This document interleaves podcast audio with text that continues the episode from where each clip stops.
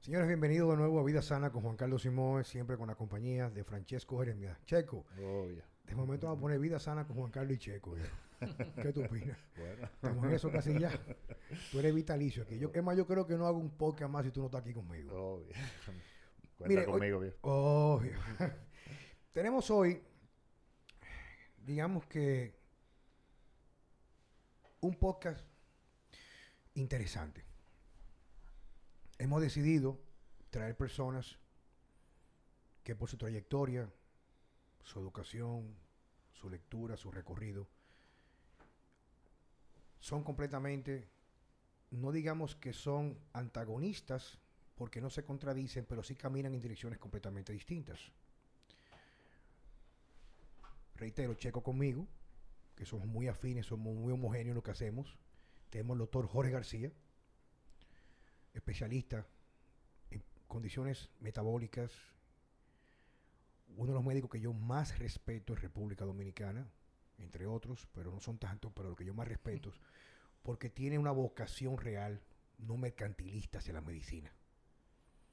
Como vemos hoy personas, médicos, claro, sus excepciones que están haciendo millones a través de la desinformación con el virus, la pandemia, los estudios, etcétera, y el manejo de todo lo que está pasando hoy en día. Y nos acompaña hoy por primera vez en el podcast de Juan Carlos Simón, Vida Sana con Juan Carlos Simón, Fausto Liriano.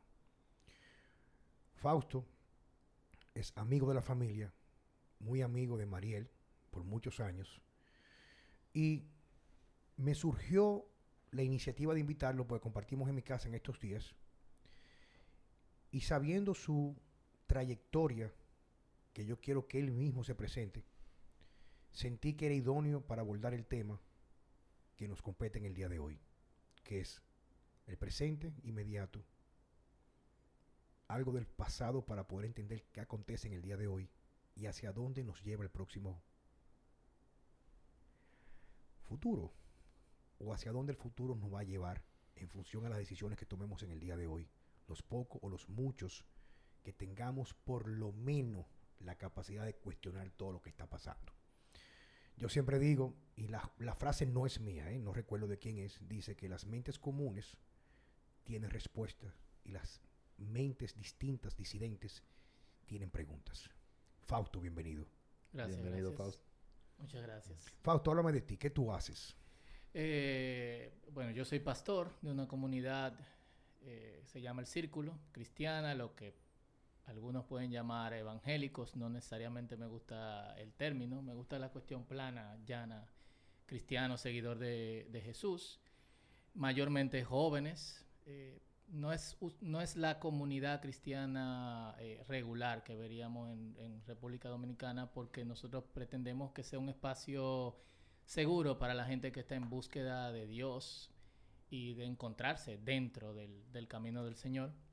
Y también trabajo como traductor bíblico. Eh, ayudo a, en, lenguas a pueblos indígenas a traducir la Biblia a sus, a sus lenguas. ¿Qué más tú haces, Fausto? ¿Tus estudios? Eh, bueno, yo soy doctor en filología. Eh, mi esposa siempre me relaja porque dice, nadie sabe lo que es eso. Filología es estudio comparativo de textos. Eh, y básicamente la lingüística, la arqueología y otras ciencias afines surgieron de esta búsqueda constante del lenguaje, de cómo el hombre piensa, de cómo se forman las palabras no solamente eh, cuando se dicen, sino también en la mente y cuando tú las escuchas. ¿Qué tú estás pensando cuando yo te digo perro? O cuando yo te digo perro que vuela, ¿qué, diferentes imágenes puede haber entre, entre nosotros? Y dentro de ese campo de la filología me especializo en lenguas semíticas. Eh, ¿Eso es? Las lenguas semíticas son las, eh, el árabe, el hebreo, el ugarítico, el amrámico, que es el que se habla en Etiopía. Mi concentración es el hebreo, específicamente el hebreo antiguo. Y en lo que he trabajado también en arqueología con epigrafía, eh, hebreo y hebreo también bíblico. O sea que te, puedo considerar una persona interesante de entrada. Sí, muy interesante porque dice la señora María Maya León, eh, eh, viuda Jorge, dice que no hay nada más atractivo que lo exótico, y lo exótico es aquello que se atreve a ser diferente de la norma, ¿verdad que sí? Mira, de entrada, lo que estamos buscando es, y te traigo aquí, soy llano, o sea, no, no me gusta, yo tengo un término que utilizo mucho, lo aprendí de Charles Poliquin, porque se lo enseñó Carlito Guerrero. Yo no soy lambetallo. O sea, yo no soy lambón. O sea, yo no traigo a una persona aquí porque entiendo que le pueda convenir a mis seguidores, ya que no tengo tanto porque la cuenta de Instagram me la cerraron, me la censuraron por mi último video.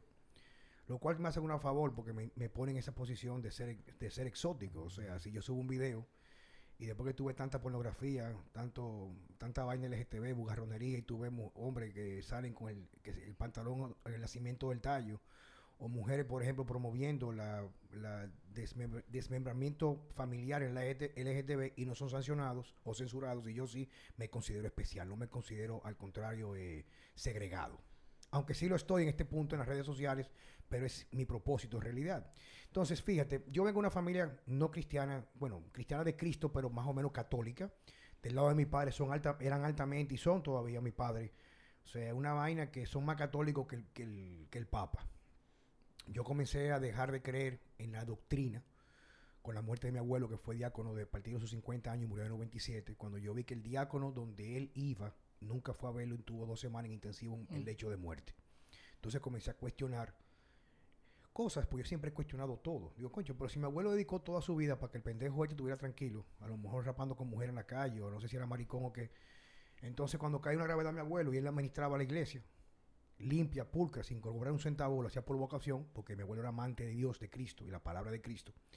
Y mi abuelo cae una gravedad dos semanas, yo tuve interno, bueno, yo me hice pasar por médico, viejo, en el centro de pediatría especialidades, que ese hospital ya cerró hace mucho tiempo. Y el tipo nunca fue a ver a mi abuelo. Mm. Y ahí yo decidí que no volvía más nunca a una iglesia católica. Y no he vuelto más nunca. ¿Ok? Nadie me, hace, nadie me hacer nada obligado. Y como yo no pierdo mi tiempo, yo no voy a algo en lo que yo no creo.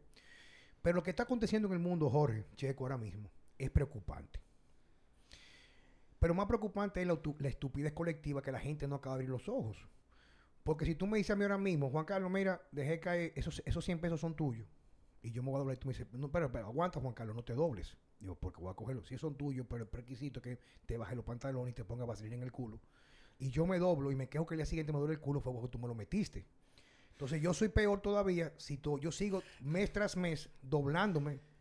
Y yo digo, ve acá, tú me lo quieres meter. No, tranquilo, que son tuyos los 100 pesos. No, tú me lo quieres meter a mí. Y la excusa es que me doble a coger los 100 pesos. Entonces, ya yo soy un estúpido o soy maricón y no lo sabía porque no me estoy quejando de que me lo están metiendo por el culo. Tú me entiendes lo que estoy diciendo. Eso, eso es así de sencillo. Yo lo pongo sencillo porque a que no le gusta va a pagar el podcast o al que le gusta o por lo menos va a seguir viéndolo y va a entender lo que le estoy diciendo. Entonces, todo comienza por una cadena de eventos de orden cronológico. Y quiero que ustedes me ayuden, muchachos. ¿eh? Que por cierto, Juan. Dime, papá. Te mandé ahorita. Yo lo vi. Lo de la Coca-Cola. No, que van a empezar a hacer la prueba del COVID anal, rectal. Sí. Hablando de eso. Yo, yo publiqué que, que ahorita no van a decir que hay que usar pan, pero para, para evitar la propagación del... Continúo. Entonces, que donde yo quiero traer esto, y, y en realidad, en realidad pido perdón, pero me da lo mismo, porque este es mi espacio. Y Jan y sus colaboradores no me han dicho que no lo puedo hacer. Entonces, uso malas palabras, con el perdón, eh, Fausto. Porque en programación neurolingüística, cuando tú haces algo que llama la atención, tú despiertas. O corres o lo agarras. Y yo quiero que la gente agarre esto. Me estoy preocupando porque yo tuve una relación con una persona hace muchos años que era una conspiranoica. Esa tipa, lo único que veía en YouTube era todos los videos de los Illuminati, de, las, de los signos que hay, eh, de, lo, de, lo, que está pasando ahora mismo en este momento en el aeropuerto de, de Denver, en Colorado que uno de los puertos supuestamente que está edificado para lo que tiene que ver con la reducción de poblacional en el lugar que se hizo.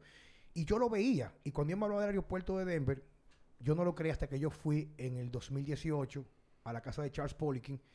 Y exactamente lo que tú ves ahí está aconteciendo ahora mismo. O sea, una infancia asexual en nombre de la... Eh, de la igualdad de género. No, en realidad lo ponen en nombre de la, de la paloma de la paz, la paloma blanca, etcétera y está el caballo grande con los ojos rojos que simboliza el demonio. Ese tipo de cosas yo lo vi. Incluso yo la mandé a buscar a ella, pues yo me pasé tres semanas en Denver y ella fue allá. Y me dice, cuando regresemos te lo voy a enseñar uno por uno. Y está, el, el aeropuerto está... Pero siempre tú dices, bueno, está bien, pero a mí qué me importa. Yo le decía, sí, está bien, pero yo, a, mí no me, a mí no me afecta eso. Hasta que viene la pandemia. Entonces, viene la pandemia y lo que todos visualizamos, que lo dijimos en el podcast anterior, es que la gente se iba a morir en la calle asfixiada. Coño, viejo, yo me puse viejo con el culo chiquito. Yo pienso en papi y mami. Porque yo soy una persona que yo me cuido, no para verme bien, sino para sentirme robusto y seguro en mí mismo. Que eso no le aplica a todo el mundo, al ser humano promedio. Pero en la medida que van aconteciendo las cosas y vemos como las medidas no apuestan a que esto va a, de- a definirse en favor de las libertades promedio del ser humano, se van complicando cada vez más. Entonces viene la parte tuya. Yo no soy ateo, no lo soy. Yo lo que no soy es doctrinado. Yo siempre digo que yo pude entender, y es mi, mi opinión, o sea, eso no, eso no es un hecho, la divinidad o el hecho de un ser a través del amor que yo comencé a sentir cuando tuve mi primer hijo y los hijos que he tenido, para mí son manifestaciones de propósitos enmarcadas en algo sublime, que no lo puedo entender yo en materia de cosas que pueden ser cuantificables, que es el amor incondicional a mis hijos. Dice que esto tiene que ser algo superior, que va más allá del ser humano, y así yo veo la divinidad de algo superior que decido llamar Dios. Y en función a eso me puse a estudiar ciertas vertientes, claro, no cristianas como el budismo y otro tipo de cosas. Inclusive me puse a estudiar, por ejemplo, Espinosa. Exacto, exacto. Inclusive tengo el libro de él. Entonces, me preocupa cuando yo veo que ya de forma tangible vemos que hay una agenda, cuando digo una agenda es que se está empujando una segregación con privilegios. O sea, ahora mismo yo en redes sociales hago un llamado para fomentar la unidad de la familia sin restringir los derechos a los homosexuales, que yo los respeto a todos y tengo gente cercana a mía que amo. Amo y, y cuando lo veo, veo un ser humano, no lo juzgo. Pero el hecho de que, por ejemplo, ya a mi hijo yo no le pueda decir que es varón o niña, sino que es otra cosa, que no sabe lo que es para que pueda descubrirlo, cuando sabemos que un niño que es una esponja se está desarrollando por las pretensiones modernas de buscar la riqueza en la clase media que nunca la va a tener o que tener un endeudamiento para ser más rico el banco, etcétera, se descuida la familia y los hijos son criados por muñequitos como Bob Esponja, que es un maricón. Claro. Entonces tú no tienes ningún tipo de estímulo sensorial con los niños que fomente con claridad el papel de un hombre, el papel de una mujer. ¿Cómo pasa en el reino animal? No somos animales, pero somos seres biológicos. Entonces, y, de hecho bíblico, ¿eh? no, no, pero vamos por parte. Eh, eh, Esa parte, tú vas a entrar con esa con Fausto. Pero oye, ¿dónde vienes tú? Que ya esa fue la introducción un poco larga. Quiero llamar la atención de ustedes. Lo primero es que no estoy en contra. Yo creo en la inclusión. Inclusión es que somos iguales en derecho, pero no somos iguales biológicamente. Un hombre y una mujer no somos iguales. Si yo me voy a trompar contigo y yo soy hombre y tú eres mujer, por más que tú te operes, yo te reviento un, pe- un peña- un- un coñazo. Pero por más que yo quiera ser homosexual, yo no puedo procrear, por más que me lo quieran meter y me meten semen en el culo. O sea, yo no puedo parir. Y una mujer no puede preñar a otra mujer. Entonces me dicen, sí, pero podemos entonces en un futuro, en 15 o 20 años, adoptar. Pero ¿a quién tú vas a adoptar? Si el mundo está apostando a una sociedad asexual, por un lado. Pero tú sabes muy bien, esa es la parte tuya de Jorge, que lo que, una de las cosas que son el fundamento de la familia nuclear viene basada con el cristianismo. Entre otras religiones, pero básicamente lo que nos compete a nosotros el cristianismo. Y ahora con la, el cambio de gobierno a la izquierda de Estados Unidos, que son prácticamente, hegemónicamente, es el imperio, no digamos ya militar ni económico, pero sí de influencia en nosotros, están fomentando eso con una agenda que recibe un patrocinio agresivo y ya se ve en República Dominicana de gente que abanderan eso. Porque no es el hecho de los derechos. Si yo tengo privilegios sobre ti, no hay igualdad. Si yo estoy sometido por ti, no hay igualdad. Ahora, si yo estoy sometido, pero luego consigo derechos que tú tienes, hay igualdad. Pero si yo estoy sometido y por un reflejo de rebote, yo estoy por encima de ti para apelar a derechos que yo no tenía, ya entonces de- definitivamente hay una segregación. Entonces no hay una inclusión. Entonces, bíblicamente, Jorge, Fausto, ¿hacia dónde vamos, papá? Vamos hacia el hoyo. Eh, mira, nosotros estamos experimentando desde hace mucho tiempo algo que se llama, algo que Josh McDowell llamó en los 90, eh, la nueva tolerancia. ¿Qué es la nueva tolerancia? Yo soy eh, intolerable, intolerante con todo lo que obviamente eh, eh, hace daño o va en, el, en la dirección de esta nueva agenda que no están eh, forzando. Yo no usaría eh, el rango de palabras que tú estás usando. No, no, sé tú, sé feliz, Eh, papá. no, claro, yo soy feliz con eso. Eh, sin embargo, eh, yo debo ser tolerante con ese tipo, con ese tipo de cosas. Eso no, eso Josh McDowell, pr- 95, 96, lo pueden buscar el, el libro. Ya él lo, viene- lo, lo- lo viene anunciando. Uno de los, de los ejemplos que ponía era, si yo rompo una Biblia, puede ser que a mí me aplaudan. Y tenemos el caso de Brady, un famoso jugador de, de fútbol que tenía un contrato millonario con ESPN para publicar un libro autobiográfico y el libro lo suspendieron a pesar de que perdió dinero porque el tipo dice tienen que decir que yo soy cristiano.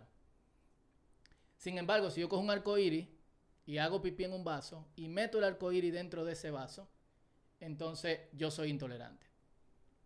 Claro. Y nos están llevando hacia allá despacito. Pero lo más fuerte que ha ido pasando es que nosotros cambiamos los valores cristianos por religiosidad. Y aquí lamentablemente fue un fallo de, de la Explica- iglesia. en de- explícame esa diferencia. Mira, la, la religiosidad es un conjunto de prácticas externas que yo realizo para sentirme que tengo una conexión con Dios. Es lo que en la Biblia se llama este pueblo con mis labios, con sus labios me honra, pero por dentro no tiene ninguna conexión conmigo. De hecho, Dios dice en el libro de, de, Amós, dice, oye, no me canten, a mí no me gusta ni su culto, no me oren, no me ayunen. Eh, yo no lo conozco a ustedes, me repele, me hieden los servicios religiosos que ustedes tienen. Yo lo que quiero es que ustedes practiquen la justicia, que se preocupen por la viuda, que atiendan al huérfano, que se cuiden unos con otros, que no les robe a tu, a tu prójimo. Y por mucho tiempo esta eh, corriente externa de religiosidad fue lo que imperó dentro de las iglesias cristianas.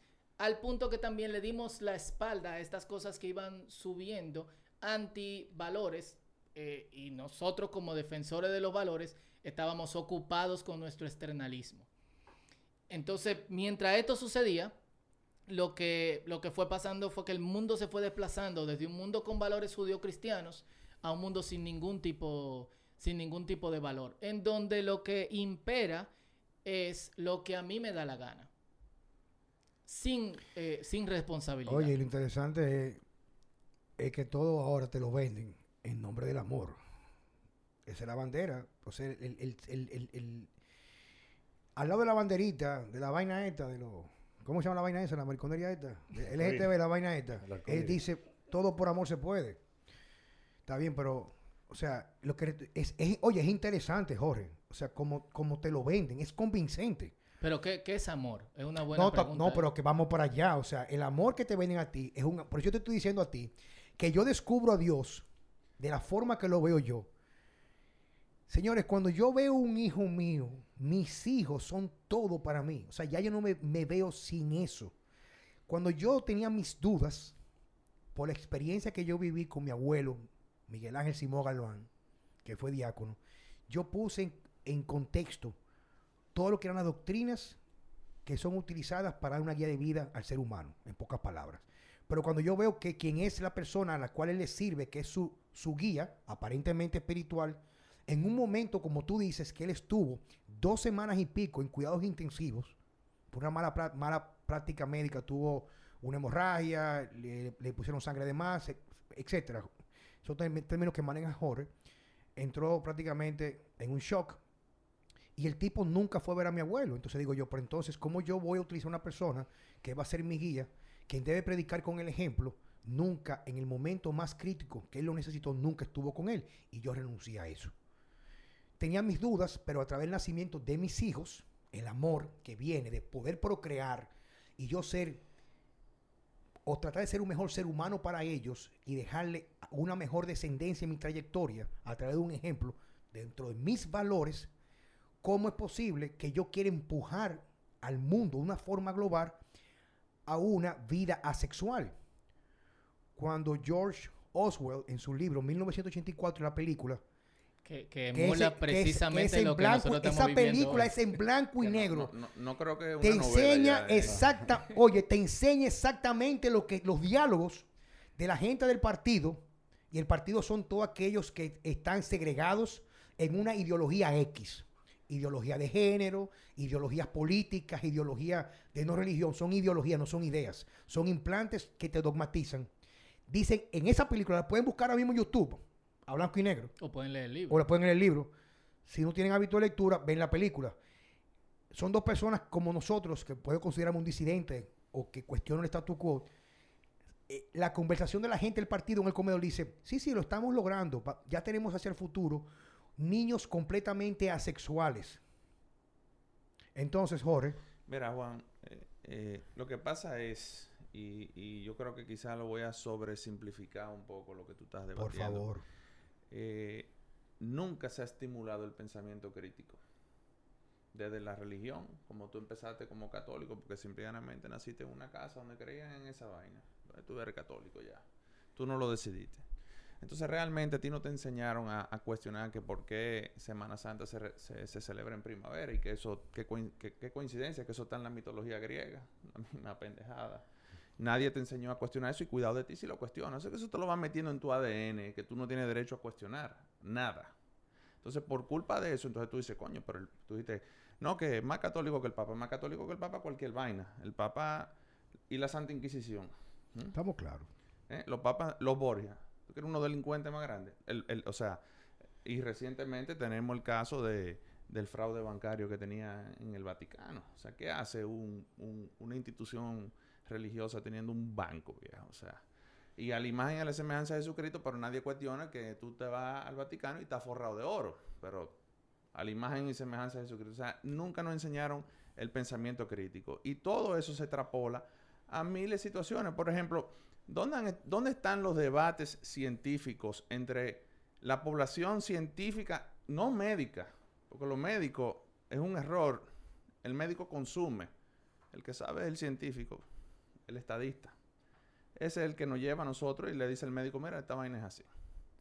¿Dónde están los debates entre los científicos? Que, que sé que hay muchos que están en contra de la, del manejo y del, y del tema del coronavirus y otros que están a favor. ¿Dónde, dónde está? ¿Ustedes han visto un debate? No, no. es. Porque yo no lo he visto tampoco. No. Todo lo que debía de la, de la línea oficial se... se Es una orden y tú no la puedes cuestionar. Y es fácil, porque esto ha sido un proceso de muchos años donde nadie cuestiona nada. Al igual que tú, yo pasé por un proceso de donde fui ateo. O sea, de, nazco en un hogar católico, veo niños en un pabellón de oncología morir y tú dices, oh, pero qué soberbia, tengo que creerme yo que Dios a mí no me mande esa vaina y a esa familia sí se la manda. Que o sea que yo estoy en buena con Dios, pero tú no. O sea, es una mentalidad muy, muy soberbia muy egoísta, muy egocéntrica. Y el que lo cree, bueno, bien por él, pero a mí no me parece sensato eso. Entonces luego voy, eh, me nace mi, mi primera hija y ahí digo, coño, pero es que tiene que haber algo. ¿Entiendes? Y yo creo un poco más en eso de del Dios de Pinoza eh, y creo que tampoco tenemos la capacidad para entender algo así, una fuerza así. Pero en el día a día, a nosotros desde la escuela, tú mencionaste a, a la licenciada María Amalia, yo estudié en, eh, algo ahí en el Lux Mundi. Esa era la primera escuela donde aquí no te enseñaban pensamiento crítico. Era lo que ellos dijeran, punto y se acabó. Por eso me votan a mí. ¿Entiendes? Porque tenía una opinión. A todo el mundo le enseñaron que las cosas son así y punto. Y si no, tú eres un desobediente. Y ya llega entonces al, a- a- se- se- llega al plano ridículo. Donde yo soy tolerante si yo te acepto toda tu vaina, pero yo no tengo derecho a tener una, una opinión distinta a la tuya. Y, y cuidadito con el tema sexual. ¿eh? Usted quiere ser. Usted es un unicornio. Séalo en su casa. Yo no tengo por qué aguantarte a ti y tu vaina. Si yo no estoy de acuerdo. Yo no tengo derecho a agredirte. Ni a discriminarte por lo que tú crees. Pero no me lo imponga. Ni me discrimine. Ni me Por discri- creer- por- por por supuesto. algo totalmente diferente. ¿te Y por supuesto. Entonces, no nos estamos dando cuenta, pero ya, está adentro. Hace, hace rato que está adentro. Bueno, viejo. Hace- pero hace mucho. Ya va por el sigmoide. Eso está ya adentro metido hace rato. ¿Por qué? Porque nadie cuestionó. Y ya estamos tarde. Ya estamos tarde. Mira, y aquí eh, hemos hablado... Y perdóname, Sí, sí, viejo, dale. manipulan con lo emocional. Ah, por Dios, pero claro que sí, viejo. Tú quieres una vaina de peor gusto que una persona que haya tenido la osadía de decir que el COVID es un virus común y corriente y que, el, cosa de la vida, se muere del, del, COVID, porque ha pasado. Creo que una funcionaria en un país de Centroamérica o Suramérica le pasó y recientemente un tipo en México que era de la televisión, le pasó. Y lo usan como de burla. Miren a este que se atrevió a decir que todo era un disparate. Y entonces eso apela a lo emocional. Díganselo a aquel que ha perdido un familiar. Pero tú no ves, la, por ejemplo, lo- los letreros que ponen en, en- en la calle que dicen, eh, ah, saliste a la playa y ahora tu abuela está muerta. ¿No Sí, una, una vaina Va- vamos, vamos a llevarte un plano más... eh, bueno, manipulación, todo el... Yo, yo lo que quiero es, tanto nosotros que estamos aquí, con quienes nos están escuchando en el podcast, y los muchachos acá, mira qué sencillo lo veo yo. Yo comencé con mi maestro Charles Poliquin, estamos hablando de eso en el 2005, Jorge. Escuchen esto, donde él demostraba que la alta incidencia de desmedida poblacional entre el incremento de mujeres y pocos hombres, escucha esto, nacimiento, de más niñas y menos varoncitos en general tenía que ver con un empuje por las farmacéuticas y los medios que controlan el medio ambiente de forma agendada, escucha esto, a crear un ambiente más estrogénico. Te voy a explicar qué es eso. Tú lo voy a explicar ahora. No, pero aguanta un segundo. Entonces él dice, y yo comencé a investigar, y todos lo pueden buscar. Por ejemplo, tú pones ahora mismo y te das cuenta que la contaminación o el pollution es tan grande en Estados Unidos que en el río Potomac todos los peces son hermafroditas. Primer punto. ¿Están conmigo? Hermafrodita quiere decir que la contaminación, que es lo que el pez come y lo que el pez recibe en su entorno, que es lo mismo que pasa con los niños y la gente que sigue las directrices norteamericanas de alimentación, vacunación, fórmulas, alimentación chatarra, crea perfiles que causan trastorno en los niños que lo dejan mucho más vulnerable a no una identidad fisiológica sexual clara. Tú me vas a decir, Juan Carlos, pero ¿cómo, cómo eso se va a manifestar en un niño? Usted pone ahora mismo en Google, que no me lo estoy inventando, anótelo. Reducción, factores ambientales contaminantes y reducción del espacio anogenital en los niños. Atiende, vamos al paso. Juan Carlos, ¿qué es el espacio anogenital? En pediatría, hace par de décadas atrás, una cuanta atrás, cuando el niño nacía, el varón, una de las medidas que se anotaban, así como el, el tamaño del, del cuerpo, la circunferencia en la cabeza, era el espacio entre el ano y el pene. Y hay una media, una media mínima para considerar que ese varón, aquí no hablamos de machismo, agresividad, sino fisiológica, biológicamente, iba a ser un varón físicamente dominante. No golpe, sino me refiero bien masculino. Que tú te das cuenta que alguien tiene un trastorno, a veces por su tipo morfológico. En Estados Unidos, en los últimos 24 años, 25 años, pueden buscarlo. Yo sé, información la tengo inclusive eh, plasmada en una presentación, en un taller que yo le di a unos padres para los niños. No existe un niño nacido en Estados Unidos que no tenga una reducción del espacio anogenital. Quiere decir que tiene un trastorno e- endocrino o futuro endocrino por lo que pasa en el embrión y cómo la madre alimenta ese niño en, una, en un campo tóxico donde reduce su masculinidad. Quiere decir que si tú eres un niño que nace ya quizás con una tendencia a tener hipogonadismo, que niveles bajos de testosterona, y tiene un ambiente donde no hay un patrón masculino marcado y te venden la homosexualidad, escuchen esto, no estoy no vengan a hablarme mierda mañana que yo soy homofóbico, coñazo. No soy homofóbico, hablamos de niños, hablamos de manipulación. Entonces, retomo. Un niño que yo ya de por sí va a tener un marcador morfológico no claro, porque anteriormente tuve una, mu- una mujer de lejos, era claro, cinturita, culo grande, piel nota, era femenina. Ahora yo he visto tigres con tipa, especialmente de las generaciones más jóvenes, que de lejos tú no sabes cuál es el varón, cuál es la niña. No, no, no, no, no, es cierto. No, no es cierto, viejo, es cierto. Sí, eso es verdad. Y eso responde a una manifestación de adaptación desfavorable de la especie humana en su entorno. Y eso lo fomentan los médicos con lo que dicen la farmacéutica, la fórmula, la alimentación, la comida chatarra y está empujado en una agenda. Para que Entonces- el, el médico es una víctima también. Sí, pero tú lo dijiste, pero es que el objetivo nuestro es abrir, que los ojos tienen que abrirse.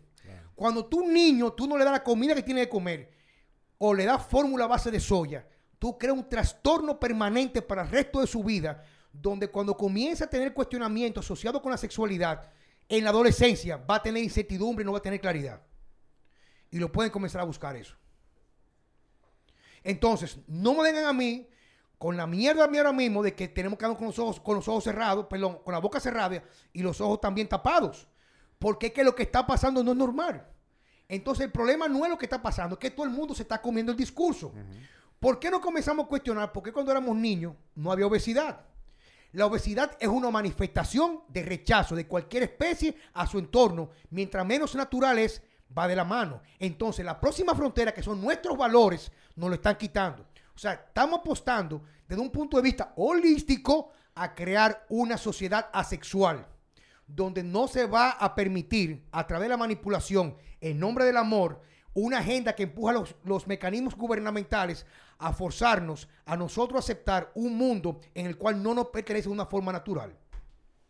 Y cuando tú veas la falla en el pensamiento crítico, como estaba diciendo el doctor Jorge, eh, es que las personas no tienen la capacidad ni siquiera de decir por qué están de acuerdo o en desacuerdo con tal o cual agenda. Si tú sales por ahí y le preguntas por qué tú estás en acuerdo con la agenda LGTB o por qué tú estás de acuerdo con el aborto, eh, eh, eh, en YouTube la prueba. No, no, no saben porque están condicionados por, por la Exactamente, o sea, televisión, eh, lo- la- toda esa serie que, que eso es lo que inculcan. Y no solamente eso, o sea, lo que nosotros estamos recibiendo de noticias son chismes. El problema es que... Eh, que- nosotros que- no realmente no estamos recibiendo No, no, pero- la- los temas lo- que son Mira, eh, que son importantes o Esa que cosa son no, no pesados. debería ni siquiera de ser un tema, eh, digamos que legislativo. La moral no debe ser legislada. La moral es de cada quien. de. Esa vaina de que el aborto. El problema es que problema ya suyo, eso, hermano, entonces usted lo quiere hacer. es que el problema con eso es que la primera etapa que con la, que, que en la que trabajaron es que ya no es un asunto moral sino que es un asunto de decisión y personal entonces la moral no está no está que- en defensa en el en- No. cuando tú lo llevas al, al nivel legislativo No, no, es, eso es lo es que sobre digo. decisión Pero- y sobre pero es una- pero- ciudadanía. es con lo Pero es que una decisión moral. Oh, lo claro, es. Claro que sí. Entonces, desde el, desde el momento en que pasa a un plano legislativo, tú estás diciendo aquí que se está fomentando. Eso es lo que tú estás haciendo. Eso es todo. Entonces, ese es el gran problema, que nos imponen las cosas. Y ya, y te la tienes que aguantar. Y si no, tú eres un, yo no sé cómo se dice en español, un bigot, un, un yo no sé, intolerante. un intolerante, un, intolerante. un pedante, no sé. ¿Entiendes? Simplemente porque tú no aceptas una corriente X de pensar. Cada quien debe ser libre de tomar sus propias decisiones. El problema es que la libertad sin responsabilidad no nos lleva a ningún punto. O sea, en el Vivimos momento una- en, que yo vivi- vivo- en que yo soy irresponsable, Pero es que mientras tú Eh, no, no, no le hagas daño a, a otra persona, ese, eh, el Punto. problema es que tú sí le haces daño a otra En el persona. caso del aborto. ¿En ¿tú qué? En el aborto. En el aborto. Bueno, pero, que, pero, pero espérate. Eso, ahí, ahí vamos a entrar en un debate. Yo no estoy a favor, ¿eh? Yo estoy, No, no, yo estoy totalmente en contra. Eh, no, no nos confundamos ahí. Pero yo también entiendo los distintos cuestionamientos que una persona... O sea, una mujer que, que venga con un... Y no es que yo quiero entrar en ese tema, pero una mujer que venga con un feto anencefálico, que evidentemente se va a morir desde que naca, hay que obligarla a parir. Bueno, yo te hago una pregunta como médico. Paren. Sí, de hecho sí. Sí. Sí. Una mujer con una preeclampsia severa donde tiene altísimo riesgo de morirse tanto ella como la criatura, tiene que hacerlo obligado. Una mujer que la violaron, tiene obligado. Eso no está bien. Pero yo creo, mi opinión, Jorge, eh, Fausto, que hablar de eso quizá hablar de las ramas, no buscar soluciones de raíz. Yo creo que un Es que, asunto... es que si tú aceptas una cosa, tú estás... Es una cadena. Sí, pero hoy, hoy, hoy, donde yo vengo, papá. ¿Por qué los países pobres... es lo mismo- vamos, va- vamos a porque son los más religiosos. Pero vamos arriba, no, pero escucha esto. Mira qué sencillo. ¿Por qué en los países donde hay cierto grado de educación, donde los gobiernos en realidad en debe dar entretenimiento al pueblo, la educación, es mucho más fácil manipular la tasa de natalidad, ¿sí o no? no, no, no te entendí bien. O sea, la educación, papá. Ujú. O sea, tú permites, en este, en este país, yo no veo televisión, viejo, tú pones un canal de, entre- de entretenimiento al mediodía y no hay valores, no hay educación, tú lo tienes un grupo de mariconazos ahí, un grupo de maricones con dango ahí. Porque una vaina es que usted sea hombre y sea maricón, lo que usted haga con su vida nadie, nadie tiene por qué cuestionarlo, pero entonces tú vendes eso como la felicidad. Tiene un grupo de tipas que lo que se la buscan dando el culo, que se ponen tetas porque tienen eh, amores con po- políticos, que sé yo cuánto. Entonces las niñas es lo que consumen en los barrios y no hay un mecanismo que regule eso. Tú escuchas la música que los niños consumen el día de hoy, la música, el ambiente, los muñequitos, todo lo que consumen promueve una vida irresponsable, sin proyección y sin valores. Entonces, ¿qué hago yo con hablar de si el aborto sí o no cuando no estoy tratando qué es lo que está pasando? O sea, cuando tú un niño no tiene un role model en su casa porque la sociedad nos vende que lo importante es endeudarme con un carro nuevo, aunque el viejo esté bueno, es endeudarme para aparentar algo que yo no soy. Cuando la sociedad me lleva a mí que yo soy mejor ser humano cuando trabajo menos, duermo menos y paso menos tiempo con mi familia, a ese que hay que aplaudir. Entonces ese niño va a crecer con todo lo que dije anteriormente, que son factores biológicos, fisiológicos, con factores psicológicos y- sociales que lo llevan a un desentendi- desentendimiento de lo que sería una vida con propósito. Yo era niño y quería ser como mi papá, mi papá era piloto. Yo soñaba con ser piloto.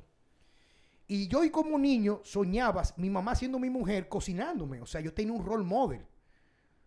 O sea, es que tenemos que ver lo multifactorial. O sea, tenemos un frente abierto.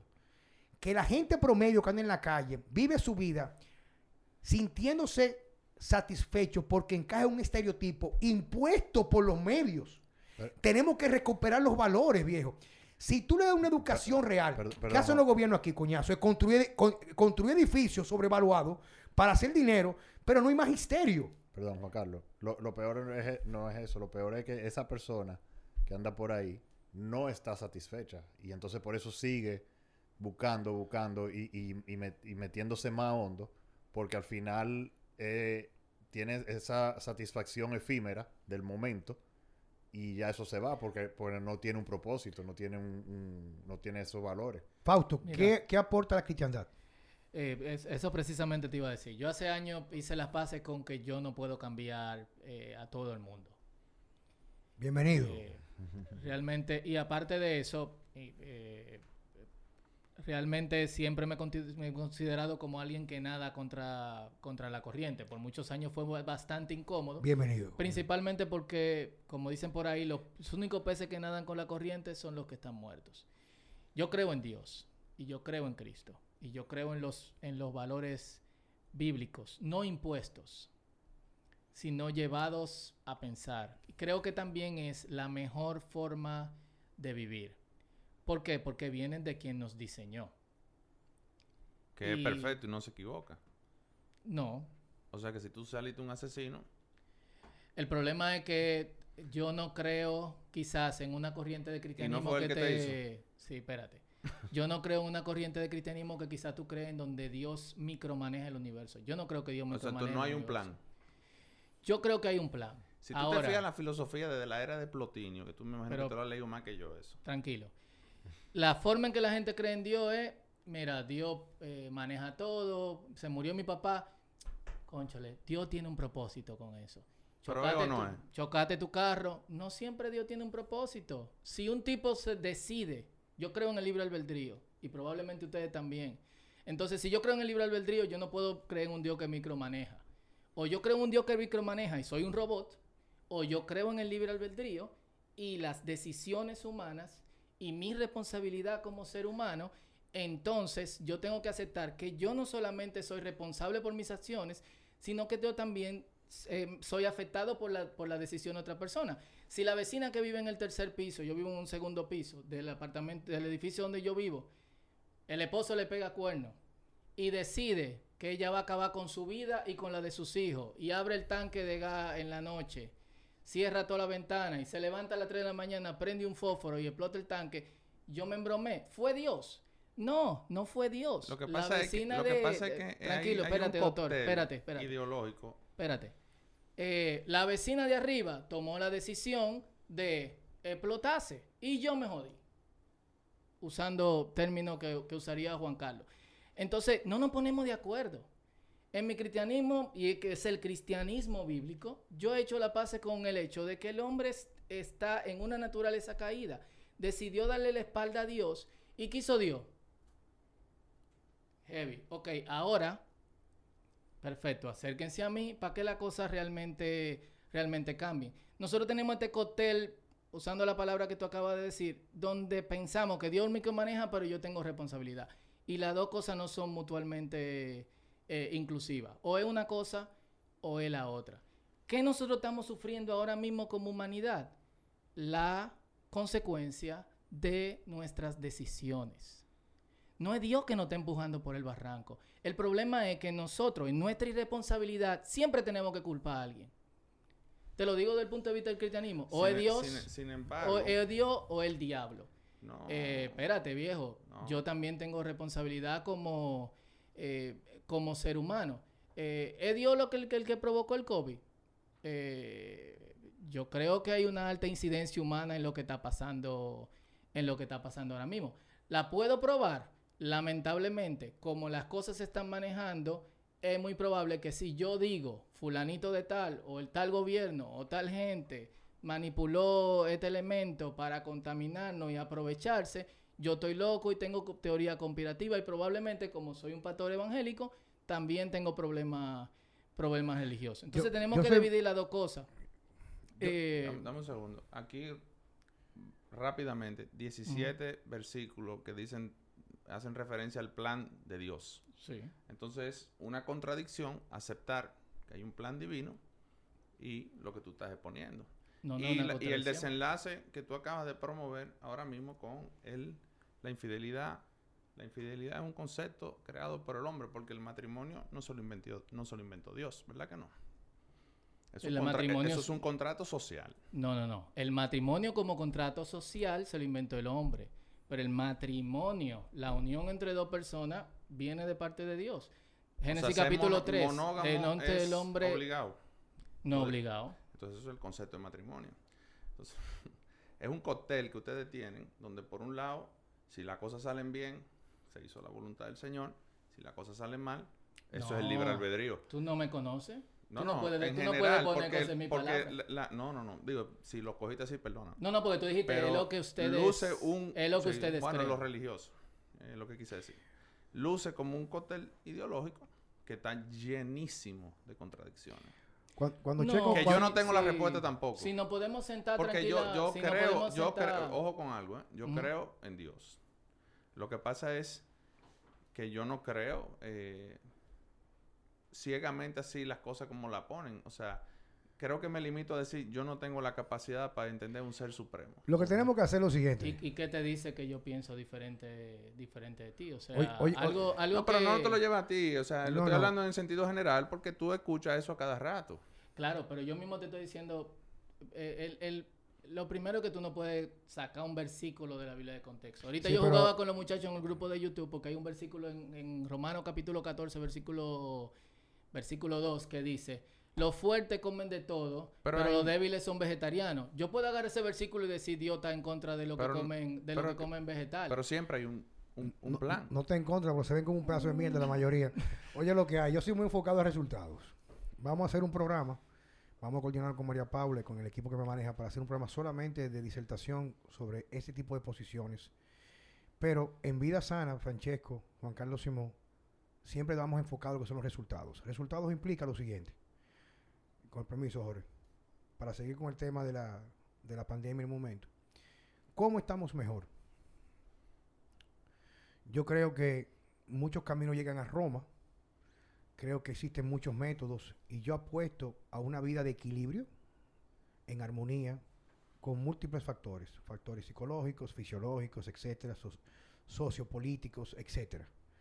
El cuestionamiento viene ahora mismo, más bien, cuando yo le hago la pregunta a Fausto de la parte de la cristiandad, cómo encaja, más bien es cuáles serían el aporte a personas que encuentran o no encuentran un camino para utilizar la cristiandad como una forma de vida. Esa es la pregunta. Hay personas, por ejemplo, y yo me puedo citar ahí en este momento, podría cambiar mañana, que yo me considero, y reitero, puedo equivocarme, decirlo y aceptarlo mañana, que no necesito una guía como la Biblia, en este momento de mi vida, porque me siento que estoy pleno y que tengo control de mi vida y tengo creencia en Dios y tengo mis creencias particulares que son mías, no puedo decir que son generalizadas, pero me siento en armonía y en felicidad con lo que yo hago y como yo vivo. Decía mi abuela, decía mi abuela lo siguiente, hay dos condiciones para entrar al reino de los cielos. Aceptar a Dios como tu, a Cristo como tu Salvador y amar al prójimo. Y me decía de chiquito, el segundo ya tú lo tienes, te falta el primero. Porque de niño, yo recuerdo que los reyes me dejaban y la pela venía a las 6 de la tarde, porque todos los juguetes yo los regalaba porque en la esquina de mi casa había un barrio que se llamaba Ensache la Tablita, que está donde, está la eh, Biblioteca República Dominicana, que, no sé, creo que se llama así, que es en la Avenida Francia, con Doctor Delgado. Ahí había un barrio cuando yo era niño, chiquitito, pero era apiñado, se, llaman el se llamaba el Ensanche la Tablita, y era niño pobre, eso eran mis amiguitos. Y cuando me dejaban los reyes, yo con 4, 5, 6 años, yo salía a jugar con mis amiguitos, no le dejaban a ellos. Y yo al final del día le dejaba los juguetes míos la pela venía automáticamente. Entonces mi abuela decía, tú tienes esa parte de que tú amas al prójimo, nada más te falta aceptar a Jesucristo como tu Salvador. Entonces, donde viene todo esto, Jorge, eh, Fausto, Checo, la idea del día de hoy es que la gente comience a abrir los ojos y cada quien encuentre una forma de buscar una solución. Entonces yo creo que tenemos que buscar, y yo entiendo que la salvación comienza por el individuo, que uno de los problemas que pasa en el día de hoy con las agendas que hay gubernamentales y el empuje que hay con la pandemia, es querer cambiar el mundo de una forma radical sin que sea una decisión única de cada quien. Entonces hay personas que se van a someter por miedo. Bueno, me voy a vacunar porque no puedo viajar. A lo mejor no pasa, pero creo que vamos en ese eso camino. Va, eso va. Vamos en ese camino. Entonces, o hay quienes lo aceptan porque están de acuerdo y se comen todo el cuento. Está fuerte viajar si hay que hacer la prueba por el ano ahora. bueno, está fuerte. El problema no es la prueba, el problema es que supuestamente lo que dicen, pero ya no me gusta decir nada porque todo lo que yo digo se da. Y a lo mejor si un día yo digo algo y no se da, van a acabar conmigo, como pasó con el médico, que, como digo Jorge, que decía que no creía en el virus y se murió del virus y han utilizado eso como una burla. El mensaje es que yo entiendo que existen tres posiciones. Quienes se mueven con el miedo a perder sus derechos y aceptan lo que le imponen, quienes lo aceptan porque lo creen y quienes no están de acuerdo con ninguno de los dos anteriores. Entonces la idea es, en esta disertación es yo necesito en este momento que Checo me hable, qué tú ves, qué tú has podido ver. Quiero que utilices esta oportunidad para exteriorizar aquellas cosas que para ti te mortifican, te preocupan y que tú ves como padre en función a tus hijos. Bueno, lo, mismo que hemos hablado en, otras ocasiones aquí, eh, incluso antes del, virus, antes que, se, tuviera, que tuviéramos esta situación. Y era ese, ese movimiento y esa, esa, esa eh, empuje, vamos a decir, a, a, esa agenda de género, que como tú dices, no, no es una cuestión, yo tengo muchísimos amigos homosexuales, eh, eh, cada quien tiene derecho a vivir su vida como quiera, pero una cosa es imponer ciertos valores, o sea, porque hay que ir eh, a un a donde los vamos a decir a donde los niños al colegio a, enseñar ciertos valores que lamentablemente por más que le moleste a alguien no son naturales no que la homosexualidad en sí no sea en cierto punto natural porque desde que existe prácticamente la historia del hombre han habido homosexuales pero no es la normalidad del hombre. Eh, y cada quien, eh, y, eso eh, yo también en cierta forma lo, lo puedo decir con, con, la Iglesia Católica, no sé, no sé cómo trabajan ustedes, pero por ejemplo con la Iglesia Católica, yo nunca he estado muy de acuerdo con el hecho de la, la primera comunión y eso en niños que, o sea, un niño de 10 años. No sabe. No sabe. O sea, yo soy católico porque, como tú dijiste ahorita, nací en, ese ambiente o, en esa familia. Y voy y hago esa primera comunión. Eh, pero realmente yo no sé lo que estoy haciendo. Igualmente, un niño no está todavía definido para, decir para decir, no, yo soy un niño eh, biológicamente varón. No, yo soy hembra.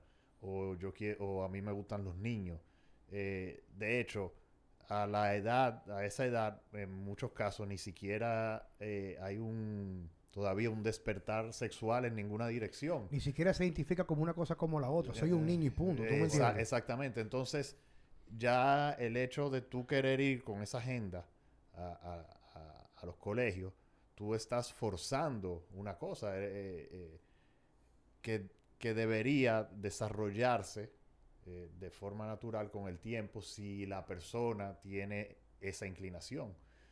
Eh, pero eso es parte de, de toda un- una agenda quizá más grande, eh, no sé si coordinada o no coordinada, eh, como decía, como tú estabas hablando ahorita, de siempre quedando en el, en el tema de los colegios, eh, el colegio, en- eh, y, y eso no es algo que nosotros lo estamos hablando ahora, pero por, por, por decir algo, o sea, Pink Floyd lo estaba diciendo hace 40, 50 años, eh, tú sabes, los niños y, y- y el ser humano en general, cada uno de nosotros pensamos diferente, eh, estamos abiertos a diferentes cosas, y el colegio lo que hace es en- eh, meternos en ca- Encasillarnos, viejo. encasillarnos y, y- y cerrar todo tipo de pensamiento fuera de, de lo que ellos quieren, eh, o obedece o jódete. ¿Tú me entiendes? ¿Pero por qué? Porque eso eh, hace a un ciudadano y, y un trabajador Obediente. obediente, que mañana va, va a estar en, la- en la empresa, no, no va a cuestionar nada, simplemente va a seguir las reglas Va a ponchar tarjeta, papá. que le da el- las reglas que le da el gobierno, las reglas que le da el trabajo, y va a ser un esclavo toda su vida. ¿Me entiendes? Un esclavo que mantiene un sistema, pero un sistema que está podrido. Porque en la escuela no se enseña finanzas personales. ¿Entiendes? ¿Por qué? Porque eso libera. Pero, Sí, pero sí, te enseñaron el trinomio cuadrado perfecto. Exacto, que no te sirve para nada. ¿entiendes? Entonces tú te gradúas, por ejemplo, del colegio y entras a la universidad y tú te, te metes en, ese, en, ese, en esa maquinaria, como dice Juan Carlos, tú empiezas a acumular deuda, entonces tienes que ser esclavo de, de la empresa para pagar tus deudas, pero tú nunca aprendes como a salir de ese, porque a nadie le interesa que tú lo hagas. Pero viejo, la vaina más, más parasitaria que hay, viejo, que yo lo veo en la gente, mi hermano. O sea, un- la vida es un asunto de equilibrio.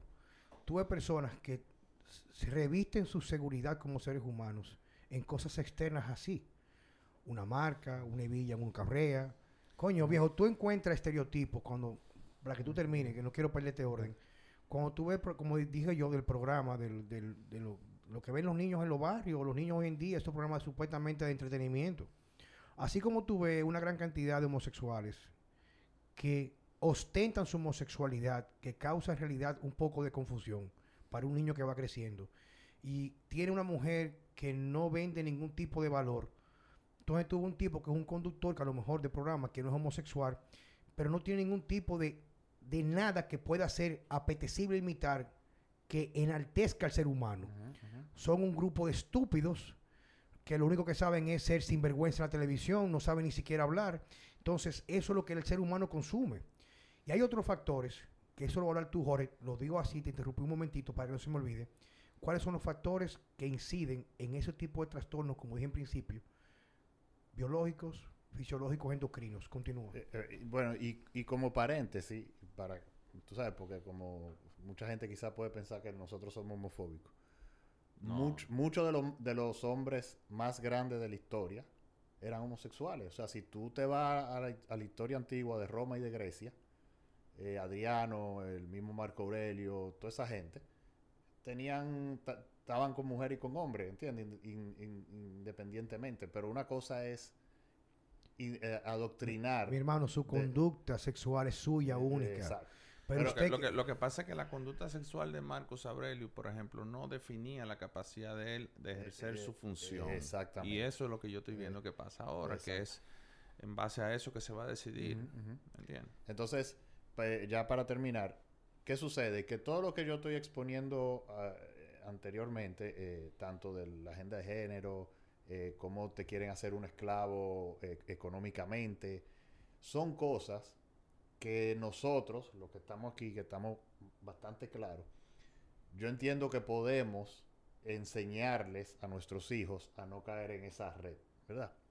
Pero ya cuando viene el tema de, de ahora del virus, yo a mí lo que me preocupa es que nos, nos están envolviendo de una forma donde aún tú despiertes, no hay forma de salir. ¿Entiendes lo que te quiero decir? Porque tú... Pero fue lo que dije, papá. Exacto. eh, tú, la, la, la, la esclavitud económica o la esclavitud del trabajo, lo que sea, son cosas que tú puedes manejar por decisión propia y, y, y salirte. Pero ya cuando te cierran todos los caminos, ¿me entiendes? O sea, ¿qué tú haces? Pero ¿por qué tú crees que aquí en este gobierno que pasó el anterior cambiaron completamente la agenda educativa en los colegios? Mi sobrino de 14, 15 años acaba de cumplir, no sabe quién es Juan Pablo Duarte. Claro, el que no conoce su historia no aspira nada hacia el futuro. Eso viene de la misma agenda, de la misma agenda en Estados Unidos, los zorros y ese tipo y los Clinton. Aunque, señores, no, no me crean, pónganse a abrir los ojos. ¿Por qué un gobierno de izquierda complaciente como el PLD fomentó cambiar de forma drástica, sin el consenso de ciencia de letrados, en cambiar lo que tiene que ver con lo, el currículum de los niños y los adolescentes?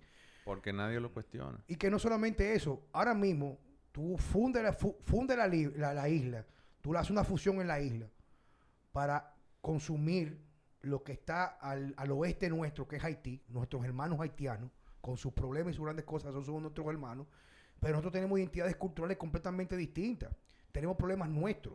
Eso es un proceso lento donde la generación que va a decidir que no vamos a ser nosotros en cuatro, en 15 o 20 años, va a ser complaciente con un gobierno que va a manipular al resto del globo. Y toda esa deuda que tenemos nosotros, los países latinoamericanos pobres, que es impagable, se va a negociar con automáticamente un borrón y cuenta nueva. Y que nuestros gobiernos sean complacientes con la hegemonía de un gobierno único mundial. Eso está en la escritura, me dijeron a mí. Entonces, ¿a dónde viene todo esto?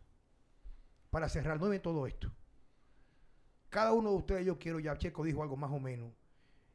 ¿Cómo esto nos afecta, Jorge? Mira, Los eh, niños, la infancia, yo- la alimentación, lo que está pasando en la imposición de vacunas excesivas, innecesarias en los niños. El hecho de que no hay quien me saque a mí de la cabeza que todo niño que desarrolla autismo es posterior a puesta de vacunas Y la muerte, de, sin- eh, ¿cómo es el síndrome de muerte eh, súbita? súbita.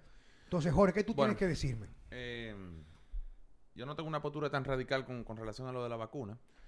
Eh, sí sé que hay algunas que no son necesarias, eh, pero vivimos relativamente dentro de un confort eh, gracias a algunas vacunas. Hay personas y tengo, y claro, desde luego que estoy un poco viciado porque tengo una, una tía, tía Mary Pérez, eh, que fue la fundadora del centro de rehabilitación porque un primo mío eh, eh, le, dio polio. polio. Y mi abuelo paterno también tuvo polio y ella dedicó su vida a, a acabar con esa, esa enfermedad aquí, en, la- en- en- en- desde luego que en nuestro país. O sea que no todas son ¿Cuál, ¿Cuál es tu recomiendas, Jorge? El mismo esquema que a ti te pusieron y me pusieron a mí y te pusieron a ti. Sí, a mí me pusieron Después que tú empiezas a inventar, después de ahí es que empiezan la vaina. A mí me pusieron polio y no me recuerdo. Yo sé que son, Y- fueron y- tres. Y Entonces, pero- tuberculosis, pero, ¿no? Pero, pero yo voy a, voy, a, voy a tocar un poco eso ahora.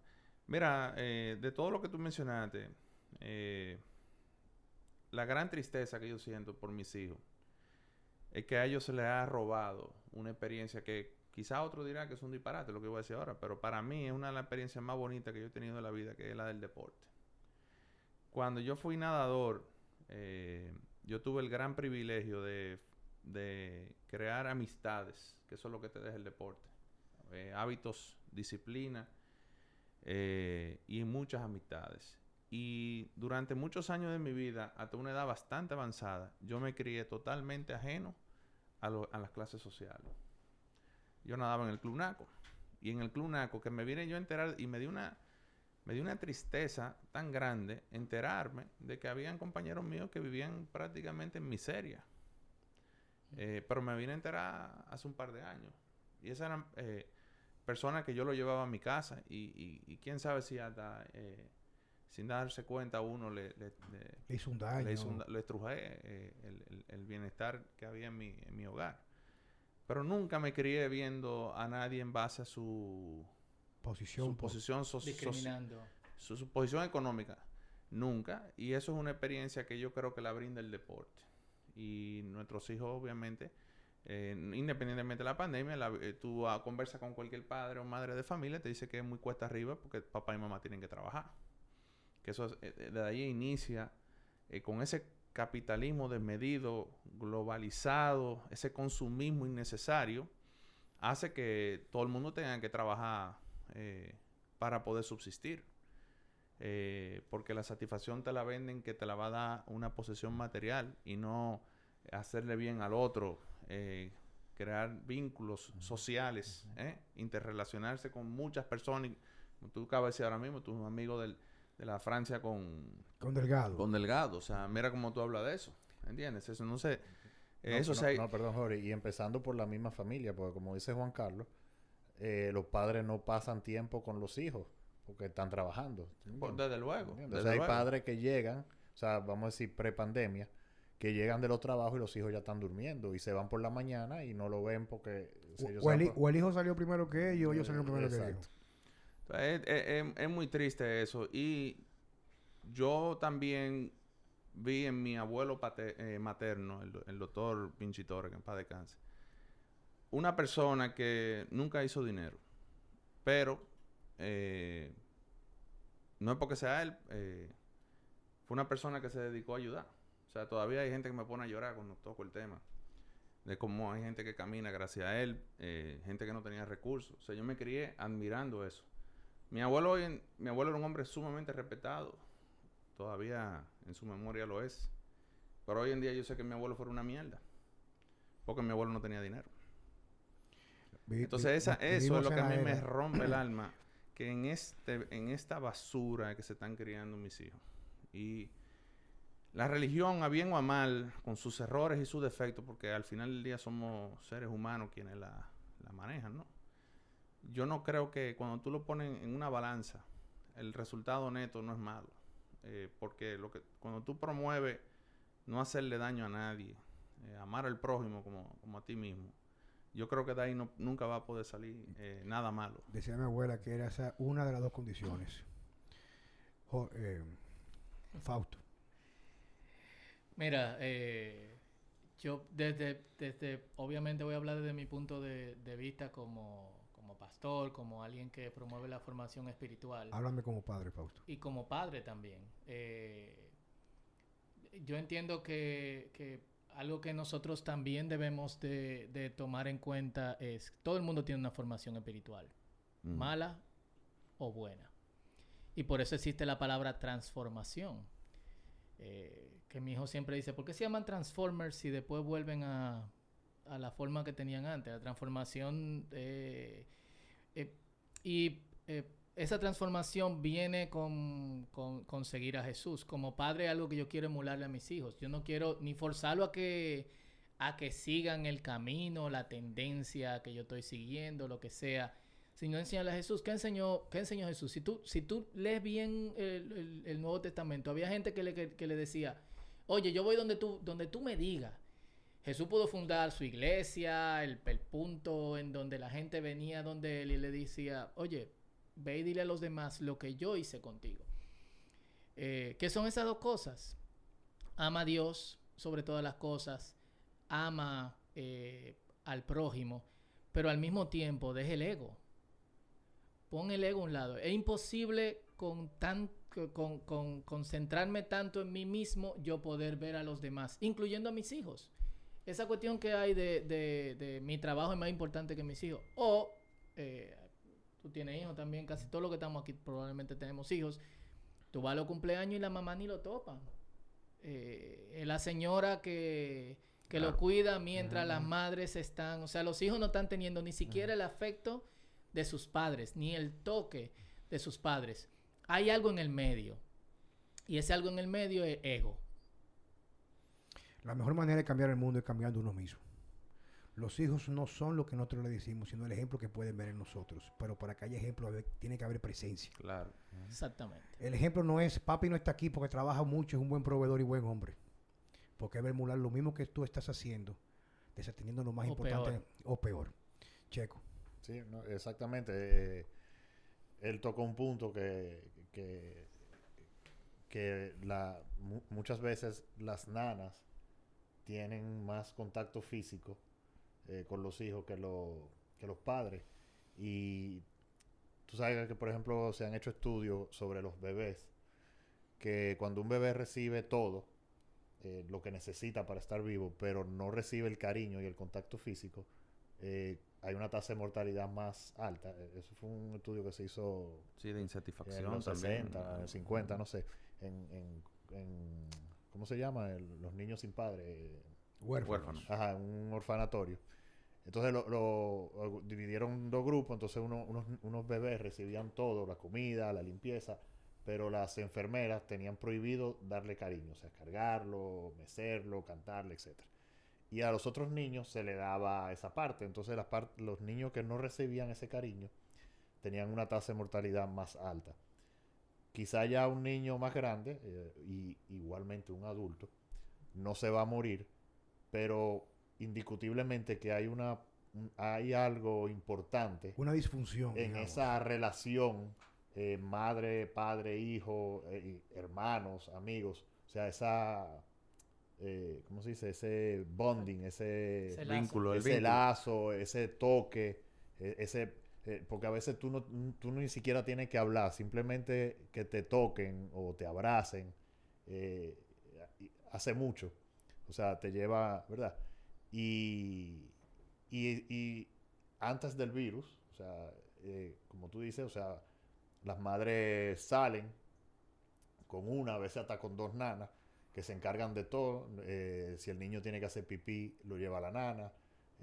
y nada, entonces se pierde ese vínculo. Ahora con, con- con este tema del, del virus, eh, sobre todo quizá en- República Dominicana no tanto, pero en otros Y países. en, e- en esa edad que tú estás describiendo, eh, ahí es que tú aprendes los roles. Los roles. ¿m? Eh, Los roles ahora los da Bob, Bob Esponja y el otro, el mariconcito este, el muñequito. se, se ha perdido, se ha perdido también ese contacto vaina, con los abuelos, pues con la excusa de que si veo a mi abuelo lo mato.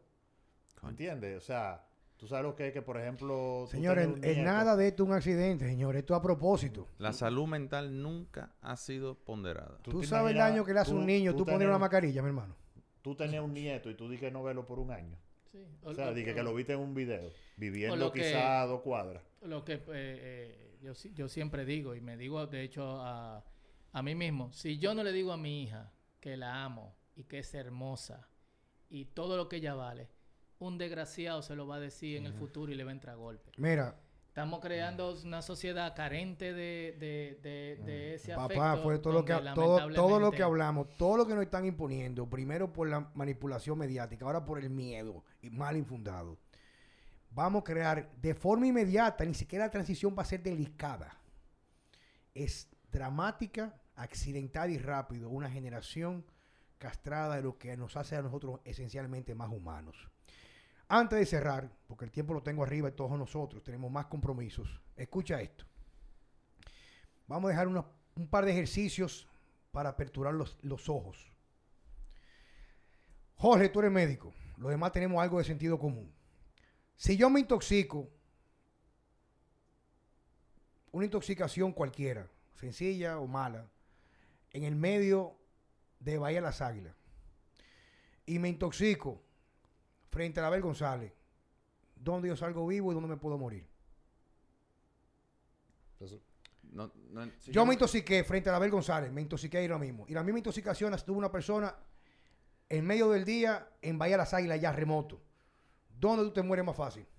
Una intoxicación De lo que alimenta- alimentaria, alcohol o un accidente. o un accidente. El, el punto es que tú estás Yo, me corto, yo me corto y me estoy desangrando ahora mismo la vena ahora mismo. Peleando una china o un limón en Bahía Las Águilas o en Bauruco o en la frontera. O me corté frente a la Abel González. ¿Dónde yo me muero más fácil? No, de- obviamente. Alejado de la Abel Alejado González. de la González, lógico. Ok, si a mí me dan un tiro en, en el pico Duarte, me corté, se me fue un tiro a la pistola y me dio un tiro, en- aunque no sea grave, pero me estoy desangrando. Y tengo que hacerme atenderme rápidamente en menos de dos horas. Yo me muero más fácil ahí o frente a la Abel González. ¿Dónde? Obviamente fuera de la... Entonces la primera pregunta, ¿por qué solamente se mueren del COVID los que se internan? Que alguien me llame ahora mismo y me diga a mí, ahora mismo, quién se murió en su casa porque se ahogó y no podía respirar. No me diga que estaba ahí que no estaba saturando. No me hable de eso.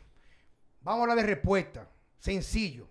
Si el virus es tan malo como dicen y solamente se hace cuarentena en la capital, en la clase media, no se hace cuarentena ni en los centros turísticos, ni en, ni en Jarabacoa, ni en Constancia, en ningún barrio de este país se ha hecho nunca un distanciamiento, una cuarentena. Juan, Si el virus fuera malo, como dicen, hubieran fosas comunes en los barrios, tuviéramos muertos a pila. O sea, los números dijeran, en la semana pasada murieron 20 gente en la capital, pero se murieron 200 en los barrios, porque hay más gente, más confinamiento, hay menos condiciones.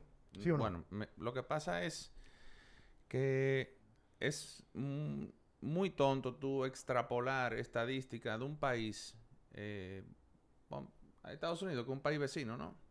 Donde las condiciones de la población, en todo el sentido de la palabra, vamos a hablar de incidencia de obesidad, eh, el estatus nutricional de muchos, el, el nivel de actividad física, que el dominicano quizá, el, el- el clase media baja y clase baja, tal vez no es que va a un gimnasio a hacer ejercicio, y, los, y los hay, ¿eh? Camina todos los días, por lo menos. camina todos los días porque no, no le queda de otra. Entonces, yo no puedo tomar medidas, que eso es lo que yo veo que se hace, extrapolando situaciones de otro país que no se parecen nada a esto, un país mucho más viejo, eh, o sea, de la, la media La de edad es mucho ajá. mayor que la de acá, con muchísimo más morbilidades.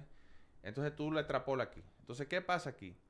El, el- el manejo, y, y lo que yo siempre he dicho, y fui una vez a un, a un podcast contigo, y lo mantengo, el error aquí ha sido es hablar de que el sistema sanitario se puede colapsar. ¿Cuándo aquí el sistema público de salud no ha estado colapsado? Por favor, alguien que me lo diga y yo me callo. Esa es una. Y dos, entonces en base a esa decisión se dice, ven cuando ya sea, o sea, hay una serie de criterios de internamientos para aquel, evidentemente, el que no tenga un apellido importante, un cargo importante. Entonces llegan muy tarde. Porque hay gente que se va a complicar. Porque no es lo mismo que te dé a ti o que le dé a un tipo con EPOC. Pero oiga, oye donde yo voy, Jorge. Entonces, esos son los pacientes que están ingresando, Juan. Mm. Evidentemente también, tú sabes, Juan, que esa, esa estadística no se depura. Porque yo puedo tener COVID y me den un balazo. Y la muerte tú sabes que la van a... Sí, pero oye, a- oye, oye donde yo vengo. A, a digitar como que fue por Pero oye COVID. donde, donde yo vengo, para no darle mucha larga a esto. Atiende que es sencillo. Si yo voy ahora mismo, que tengo una mebiasis, Sí. y yo estoy ahora mismo prácticamente con un desbalance en electrolito, como yo tengo arritmia cardíaca, y voy a una emergencia y me internan, y lo que me ponen es medicamentos para bajar procesos inflamatorios, o me ponen cualquier tipo de medicamento que no es para reponer electrolitos, y yo me muero. Yo me muero de la mebiasis o de una mala práctica médica, o quizás un protocolo equívoco. En ese caso, sí. Un- Ok. Entonces la pregunta es la siguiente. Si yo conozco muchas personas, comenzamos al principio de la pandemia que no sabíamos lo que había, ¿verdad? Gente hablaron de la ivermectina en principio, hasta le quitaron la licencia en Estados Unidos. Ya se está aceptando después de un año, porque están empujando ciertos protocolos a seguir con cada internamiento, ¿sí o no? Sí. Entonces la pregunta a mí es la siguiente, y no es una pregunta para crear alarma, sino simplemente para despertar. ¿Qué está pasando en la actualidad cuando sabemos cómo se maneja el sistema médico global, empujado por las farmacéuticas y por intereses muy particulares con los protocolos? ¿Qué está pasando? Que en los lugares donde hay mayor vulnerabilidad, quizás X, no importa la que sea, las muertes no se pueden registrar y solamente se registran en personas que quizás por miedo, por descuido, quizás la parte inicial del tratamiento para evitar el padecimiento o la muerte por COVID no es el adecuado. ¿Por qué no comenzamos a revisar lo que está pasando? ¿Por qué si ya viene la vacuna, vienen ahora nuevas cepas y quizás en un año más vendrá otro virus similar o lo venderán como más o peor que el COVID-19? ¿Hacia dónde vamos? El mensaje final que quiero dar para cerrar con esto, porque tenemos mucho tiempo y tenemos cierto Bueno. compromiso, es porque tenemos que hacer algo. Y, Pero- pero, pues, no, no, para que tú me respondas. ¿Qué está pasando? Que las personas quizás más competentes, quizás que están supuestos a velar por nosotros de forma independiente, no pensando en Estados Unidos, sino en República Dominicana, no vamos a soluciones mucho más aterrizadas para comenzar a aperturar nuestro país poco a poco y reiniciar la economía, porque el daño que ya vamos a tener de forma inmediata con el declive de la calidad de vida del dominicano promedio, vamos todos a pagar un precio muy alto. ¿Qué tú tienes que decirme con relación a eso? Eso es multifactorial, eh, empezando con el aspecto médico-legal. Como tú dijiste ahorita, a algunos médicos, eh, no sabía eso, pero que algunos médicos en Estados Unidos le quitaron su, su licencia. Aquí también eso ocurre. ¿eh?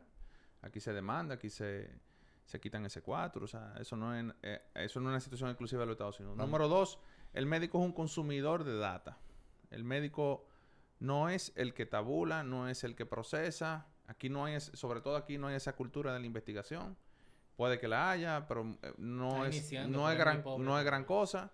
Entonces, ¿qué pasa? La mayoría de las personas, eh, médicos, porque por ejemplo la, bioestadística, yo sé que no se daba hace muchos años. A mí me, a mí me la dieron en la universidad.